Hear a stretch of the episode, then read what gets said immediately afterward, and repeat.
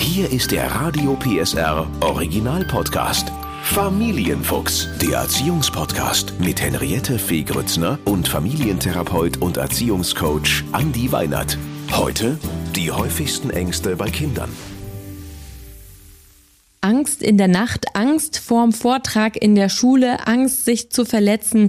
Also Angst bei Kindern hat viele Gesichter. Unser Familiencoach Andi Weinert und ich reden heute darüber, welche Ängste normal sind, wie wir unsere Kinder unterstützen können, also gut reagieren können und bei welchen Ängsten unsere Kinder mehr brauchen, als wir vielleicht denken. Hallo Andi. Hallo Henriette.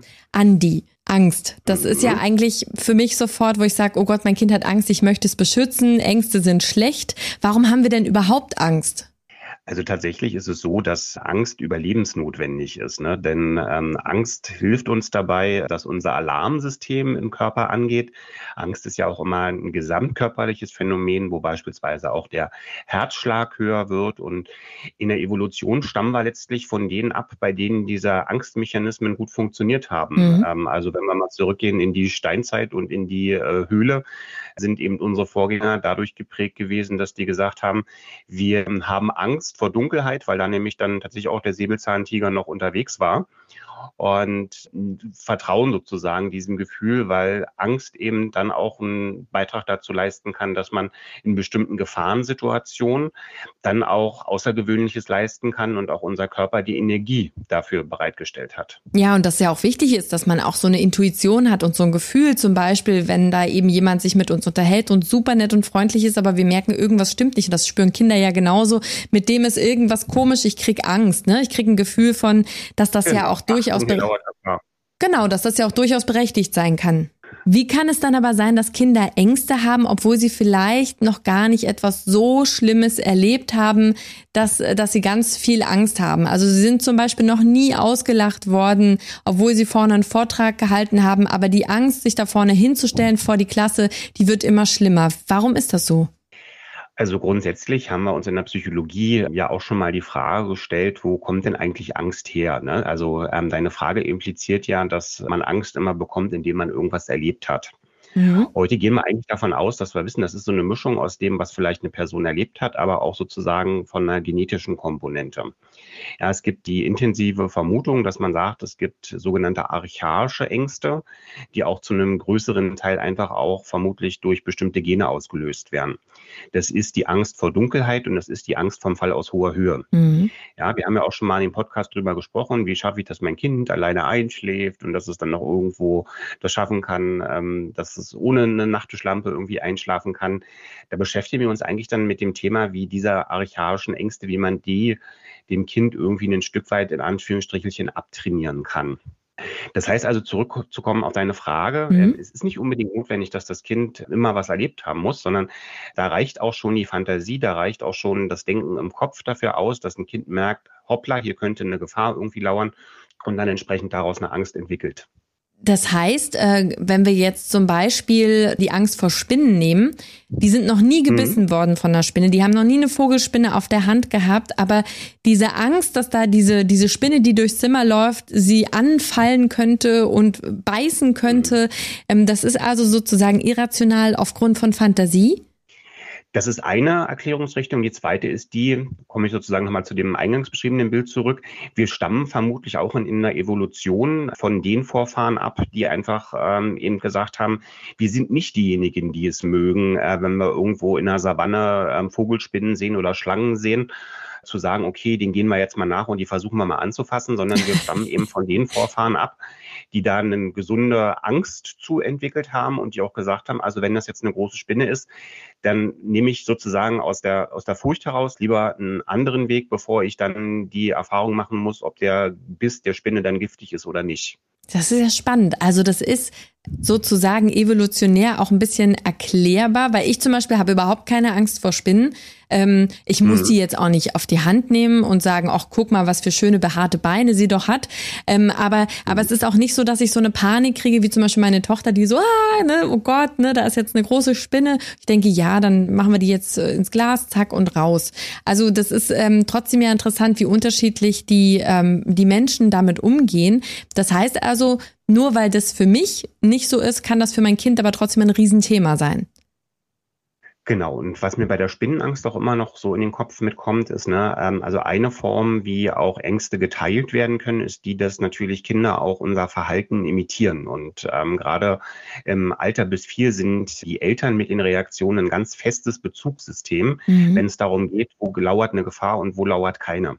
Das heißt also, kann eben durchaus auch sein, dass wenn jetzt die kleine Clara im Wald mit ihrer Mutter die Erfahrung macht, dass äh, Mama völlig hysterisch wird bei einer kleinen Spinne, mhm. dann nimmt Clara das natürlich erstmal auch als die angemessenste Reaktion auf diese kleine Spinne und imitiert das Ganze dann auch. Mhm. Umgekehrt für deinen Fall, ne, wenn du vorlebst, dass auch von der Spinne keine Gefahr ausgeht, hilft das denn wiederum, ähm, dass man auch merken kann, okay, ich habe jetzt vielleicht irgendwie Angst und Panik, aber Mama als, äh, als Vorbild äh, zeigt mir, dass das eigentlich eine irrationale Komponente hat. Du wolltest gerade Guru sagen, stimmt's? Es gab ein ja. Guru. Mama als Guru, genau. Also zumindest in Deutschland. Ich finde es ja total angebracht, wenn man im Urlaub ist, da weiß man nicht, ne? Aber in Deutschland zumindest äh, ist von der Spinne, glaube ich, geht nicht so viel Gefahr aus. Aber ja, wir sind ja aber beim Thema, ähm, wie gehen wir damit um? Und eine häufige Reaktion äh, von Eltern den Kindern gegenüber ist ja, jetzt hab dich mal nicht so. Ne? Das ist jetzt nur eine mhm. kleine Spinne, die setzen wir raus, also hab dich nicht so, dieser Satz. Was macht er aber bei einem Kind, was wirklich Angst hat? Naja, es gibt natürlich dem Kind so ein Stück weit das Gefühl, ich nehme dich gerade nicht ernst. Ne? Das ist ja das Signal, was dahinter steckt. Ne? Und ähm, das Kind erlebt ja diese Angst, auch ähm, sozusagen vielleicht auch die Intensität. Das ist dem Kind vielleicht auch durchaus ab einem bestimmten Alter, so fünf, sechs, kann den Kindern das auch bewusst werden, dass das gerade nicht angemessen ist von der Intensität. Aber es hilft ja nichts. Also gerade wenn wir mal sozusagen in die Angst vor Monstern oder Geisterwesen mhm. auch einsteigen, ne? Mhm. Es kommt ja aus einem aus einem Entwicklungsschritt, den die Kinder gehen müssen, wo sie einfach so die Idee haben, dass so magisches Denken nennen wir das, dass so magische Wesen wirklich existieren. Wenn ich meinem Kind sage, die gibt's nicht, dann ist das nicht so, dass das Kind sagt, ach ja, gut, Papa, dass du mir das jetzt sagst, dann glaube ich dir das jetzt mal, mhm. sondern das Kind erhält ja diese Überzeugung. Deswegen ist immer wichtiger, eher zu gucken, aus, deren, aus dem empathischen Verständnis heraus, mein Kind hat da gerade Angst, Strategien zu entwickeln, wie kann das Kind die Angst besser kontrollieren und besser lenken. Mhm. Und gerade bei den magischen Ängsten ist das zum Beispiel mal ganz toll, wenn man dann irgendwie sagt, okay, guck mal, wir haben hier einen alten magischen Stein, ähm, der vertreibt Zauberwesen und den packen wir dir einfach mal neben das Bett und dann kommen auch keine Monster mehr. Ja, das ist, ähm, und ähnlich kann man es eben doch machen, wie du sagst, mit der Spinne, ne? dass man sagt, hey, du hast gerade Angst vor der Spinne, ich sehe das auch, aber schau mal, es gibt in Deutschland gar keine, keine wirklich giftigen Spinnen und wir nehmen die jetzt mal raus und auch, ähm, was sich auch immer lohnt zu sagen, es gibt ja noch ein anderes äh, sozusagen Gefühl neben der Angst ganz häufig, nämlich Ekel. Mhm. Ja, und viele äh, Menschen ekeln sich tatsächlich von Spinnen und beschreiben das aber selber auch als Angst. Dass man dem Kind also auch klar macht, vielleicht bist du gerade gar nicht so sehr ängstlich, sondern findest vielleicht das Tier eher eklig. Aber weißt du, wir sind mitten in einem wichtigen Thema, Andi. Welche Kinderängste sind normal? Also ganz, ganz früh zwischen dem sechsten und zwölften Monat äh, ist letztlich das Angst vor Fremden. Wir nennen das Fremdeln völlig normal. Ab dem ersten Lebensjahr kommt dann so eine Angst vor Trennung mit dazu. Bei manchen Kindern auch so eine Angst davor, irgendwie in die Toilette zu fallen, wenn es dann so um das Toilettentraining auch geht. Ja. Und dann können wir ab dem zweiten Lebensjahr eben diese Themen der Angst vor Dunkelheit und Angst vor Insekten, vor Tieren mit dazukommen. Mhm. Ja, zwischen drei bis vier haben wir dennoch die Phase, wo es Angst vor Fantasiegestalten geben kann, also wie ich schon gesagt habe, vor Monstern unterm Bett oder so. Mhm. Und dann wächst sich das quasi so ein bisschen aus, weil dann eben die Fantasie auch deutlich weniger wird, da sozusagen auch das Gehirn, ähm, die Bodenstoffe im Gehirn sich nochmal ein Stück weit verändern und dann eben ein zunehmender, ähm, ja, angstfreier Bezug möglich ist. Mhm. Und später, wenn man jetzt so mal Richtung Teenie-Alter guckt, auch da, welche Ängste sind da normal? Also ich denke mal, so Versagensängste vom Kontext Schule sind durchaus auch so, dass man sagen muss, die, die sind erklärbar. Auch ähm, alles, was so um das Thema soziale Ängste drumherum liegt, Angst, sich zu blamieren, Angst davor, dass man sich mit den Eltern blamieren könnte, auch das kennt der ein oder andere, Mama, Papa, du bist so peinlich. Ne? Ähm, ja. Das, sind, das sind sozusagen dann nochmal für die Pubertät vielleicht auch so, so Ängste. Und natürlich auch so ein Stück weit ähm, vor dem Hintergrund, wenn wir in der Pubertät sind, nicht nur Versagensängste, sondern eben auch immer häufiger so Zukunftsängste. Ne? Also wie wird's weitergehen? Wie entwickelt sich das Klima weiter? Wir haben einen Krieg in Europa, auch das beschäftigt natürlich in der Pubertät dann Jugendliche etwas zentraler als in der Kindheit. Hast du das Gefühl, dass durch die Pandemie die Ängste bei Kindern zugenommen haben? Wie ist es bei dir in der Praxis?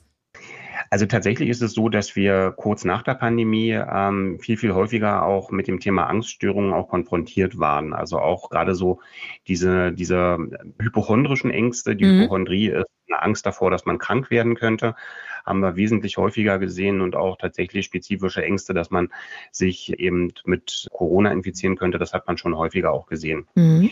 Was erstaunlich ist, ist, dass alle Untersuchungen, die äh, jetzt äh, laufen, die ja zum Anfang doch eher davon ausgegangen sind, dass das für ähm, die Kinder und Jugendlichen schwieriger durch Corona wird, irgendwie sozial auch zu interagieren, diese, diese Behauptungen scheinen sich, äh, so zumindest der aktuelle Trend in den Studien, nicht zu beweisen. Mhm. Also es ist so, dass die meisten Jugendlichen da jetzt auch wieder einen guten Anschluss gefunden haben und jetzt ähnlich wie vor der Pandemie eben soziale Interaktion auch wieder völlig unauffällig gestaltet werden können.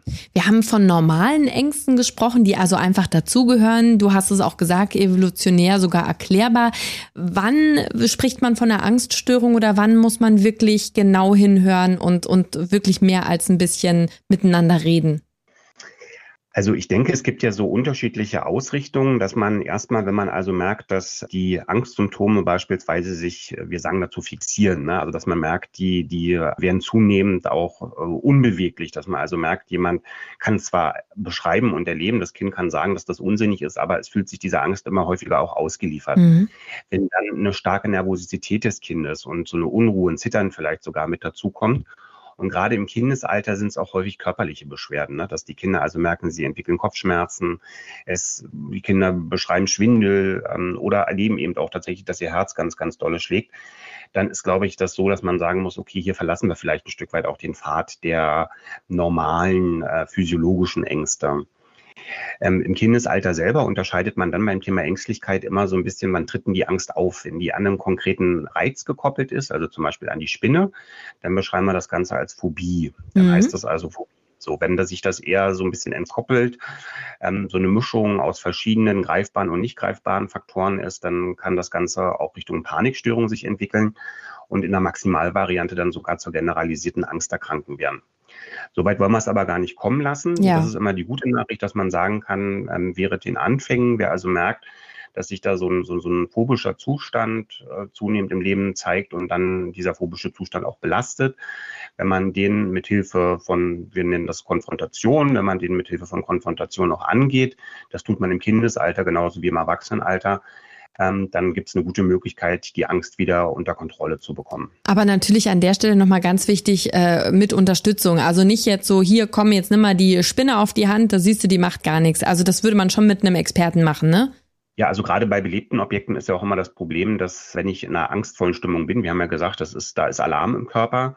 Ja. Und wenn der Körper alarmiert ist, hat er nur drei Reaktionen nach dem, was wir uns so gängig vorstellen. Also entweder ist es Flucht, ja, oder es ist Abwehr oder es ist Todstellen. Und gerade den zweiten benannten, die Abwehr, den würde ich der Spinne nicht antun wollen. Ne? Ja. Also dass dann jemand vielleicht sagt, so aus dem, aus dem Gefühl der Angst heraus, zack, ich habe die Spinne dann vielleicht ins Nirvana geschickt und ähm, mhm. das sollte man also eher vermeiden. Deswegen würde man auch bei belebten Objekten in ähm, einer therapeutischen Behandlung immer wahrscheinlich eher mit der Fantasie arbeiten und das, das nennt sich dann Insenso-Konfrontation, dass man also noch gar nicht gleich mit dem direkten belebten Objekt anfängt. Also bei allem, was Ihnen äh, äh, Spanisch vorkommt, wo Sie sagen, da weiß ich jetzt auch nicht so richtig, ab zum Experten. Ansonsten für alle in Anführungsstrichen normalen Ängste, Andi, hast du da noch ein paar Tipps, speziell Prüfungsangst. Ne?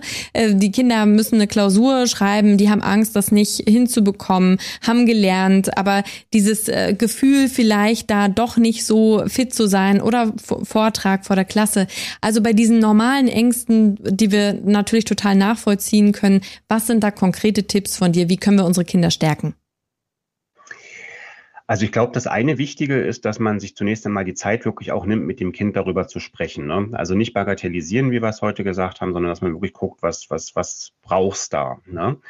Ich nehme das mal nochmal als Beispiel, weil du es gerade gesagt hast. Ähm, es ist immer die Rede von Prüfungsangst, aber in der Regel ist es gar keine Prüfungsangst, sondern es ist oft eine Prüfungsergebnisangst. Also das mhm. heißt, die Prüfung ist bloß sozusagen das, was davor passiert und ähm, viel, viel eher geht es darum, ähm, dass die Betroffenen dann Angst haben zu versagen. Und wenn man das dann quasi nimmt, dann kann man da auch konkret mit den Kindern dran arbeiten, zu sagen, hey, was gibt's denn für Möglichkeiten, dass das Versagen geringer wahrscheinlich auftritt? Dass man also sagt, hey, guck mal, du hast dich vorbereitet. Das, das wird sicherlich, wird ja das auch nutzen und dass man vielleicht auch mit den, mit den Kindern den Weg geht, dass man sagt, bestimmte Ängste sind auch erstmal völlig normal und das ist unangenehm. Und auch selbst wenn du jetzt sozusagen in, in eine Therapie gehen würdest, ein ungutes Gefühl bei einer Spinne bleibt auch am Ende von so einer erfolgreichen Therapie. Es geht also darum, mit der eigenen Angst selbst kontrolliert umgehen zu können. Und das kann den Kindern eben auch helfen, wenn man sagt, es geht nicht darum, dass ich dich angstfrei machen möchte, sondern das Ziel muss immer sein, wie kannst du die Angst für dich gut benutzen, mit all den Vorteilen, die sie auch hast, dass du in der Prüfungssituation beispielsweise auch leistungsfähiger wirst, kann dem Kind denn dabei helfen, auch einen anderen Umgang mit der eigenen Angst auch zu finden. Andi, was hältst du denn davon, wenn man einfach sich selbst und auch das Kind immer fragen würde, was ist denn das Schlimmste, was passieren kann? Und bei so einer Prüfungssituation, dass vielleicht die Note nicht besonders gut ist. Und ähm, mhm. was ist dann? Ja, dann ist gar nichts. Dann kann man das ausbügeln oder man kann die Prüfung wiederholen. Aber am Ende gibt's ja immer eine Lösung. Könnte sowas helfen? Genau, also wir nennen das, also das ist sogar auch ein Verfahren aus der Therapie, das nennt sich dann Rationalisierungsstrategie, dass man eben auch wirklich guckt, bei diesem unguten Gefühl, was gibt's denn wirklich auch für, für starke Argumente und auch Fakten. Ne? Das kann einen Beitrag dazu leisten, dass man die Angst besser steuern kann. Ne? Also ähm, Wichtiger, glaube ich, ist aber auch nochmal, wenn du jetzt so sagst, was ist so das Schlimmste, was passieren kann, dann kann es ja manchmal auch die Situation geben, dass man dann wirklich sagt, ja, dann bin ich irgendwie auch tot, dass man auch sagt, okay, wie wahrscheinlich ist denn das? Ne? Weil das ist auch eine Strategie, dass man also sagt, wie wahrscheinlich, wie, wie wahrscheinlich hältst du es wirklich, dass du durch die Prüfung durchfällst? Oder wie wahrscheinlich ist es, dass wenn du einen Fallschirmsprung machst, dass der Fallschirm wirklich nicht ja. aufgeht? Da können Zahlen manchmal auch helfen. Also wir haben ja heute schon ganz oft mit der Spinne gesprochen. Ne? Also es ist tatsächlich mal interessant, auch festzustellen, dass weltweit viel, viel mehr Menschen jedes Jahr auf dem Pferd, wenn sie vom Pferd fallen oder durch Pferde auch sterben, als äh, dass das tatsächlich durch Spinnenbisse passiert. Mhm. Jetzt aber keine Angst vor Pferden. Genau, das habe ich gerade gedacht. Jetzt gucken alle so zu dem Pony, was um die Ecke steht und das reißt die Augen auf und sagt, okay, ich bin total lieb. Genau. Nee, aber, aber du hast recht. Eine Rationalisierung, sich klar zu machen, ne? wie hoch ist die Wahrscheinlichkeit, dass wenn du seit zwei Wochen für diese Prüfung lernst, dass du wirklich so schlecht abschneidest und dass du gar nichts weißt von denen, dass, dass die was dran nehmen, was gar nichts mit deinem, mit deinem Themengebiet zu tun hat. Wie groß ist die Wahrscheinlichkeit? Genau. Die ist doch sehr gering. Ich finde das sehr schön. Also äh, Verständnis zeigen und gleichzeitig es ein wenig ähm, rationalisieren, ist dann, glaube ich, der beste Weg, mit normalen Ängsten umzugehen, oder? Genau. Insofern äh, wünschen wir eine angstfreie Zeit mit den Kindern und danke, Andi. Gerne. Der Podcast rund um Familie, Eltern, Kinder und Erziehung mit Familientherapeut und Erziehungscoach Andi Weinert. Alle Folgen hören Sie in der Mehr PSR App und überall, wo es Podcasts gibt. Familienfuchs, ein Radio PSR Original Podcast. Moderation Henriette Fee Grützner. Eine Produktion von Regiocast, deutsches Radiounternehmen.